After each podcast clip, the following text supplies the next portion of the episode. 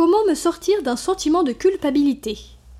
Troisième partie de la réponse par le père Denis Sonnet dans La culpabilité, comment s'en sortir? édition du Chalet 2001. Pour bannir ce sentiment de culpabilité, lorsqu'il n'est pas le fruit d'une réflexion libre et lucide, quelques principes de base sont nécessaires. Ne jamais confondre erreur et faute. L'erreur est une défaillance qui tient à l'imperfection humaine.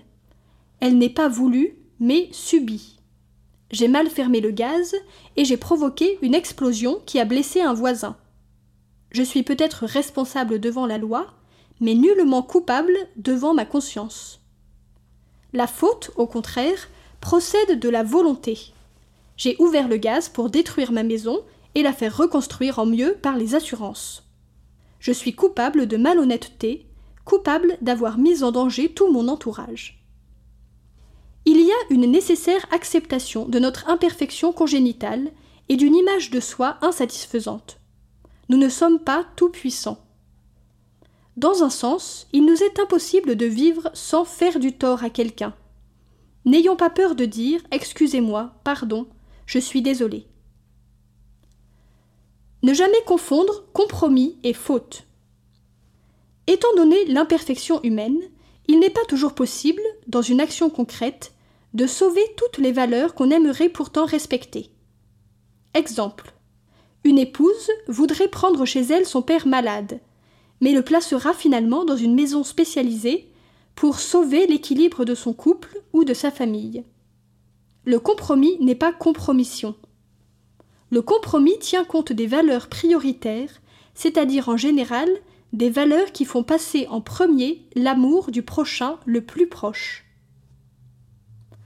Ne jamais confondre sentiment et faute. Un sentiment jaillit souvent du plus viscéral de nous-mêmes. Il n'est ni bon ni mauvais. Il est. La vraie question est ce que nous faisons de ce sentiment qui sourd en nous. La faute commence quand ce sentiment est entretenu délibérément dans notre esprit ou quand on le transforme en geste hostile. Exemple, tomber amoureux d'une personne qui n'est pas libre n'est pas une faute, mais entretenir cette rumination intérieure, faire des démarches pour réaliser une rencontre, ce n'est pas cela qui nous aidera à prendre de la distance.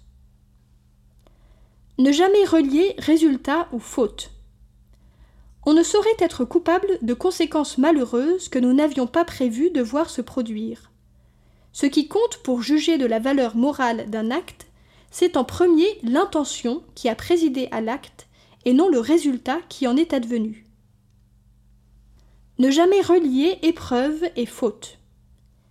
Il est vrai qu'il existe une certaine justice immanente qui fait que la faute entraîne souvent de la souffrance mais on n'a pas le droit d'affirmer que toute souffrance a son origine dans la faute.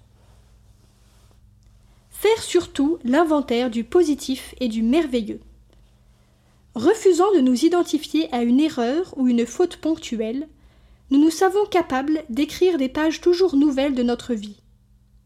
Si bien que lorsqu'au terme d'une réflexion, nous pouvons dire loyalement que ce sentiment de culpabilité qui monte en nous n'a aucun fondement raisonnable, nous sommes donc en face d'une fausse culpabilité. Disons alors basta, dehors. Mais pour nous aider à le faire, nous avons encore besoin d'aide. À suivre.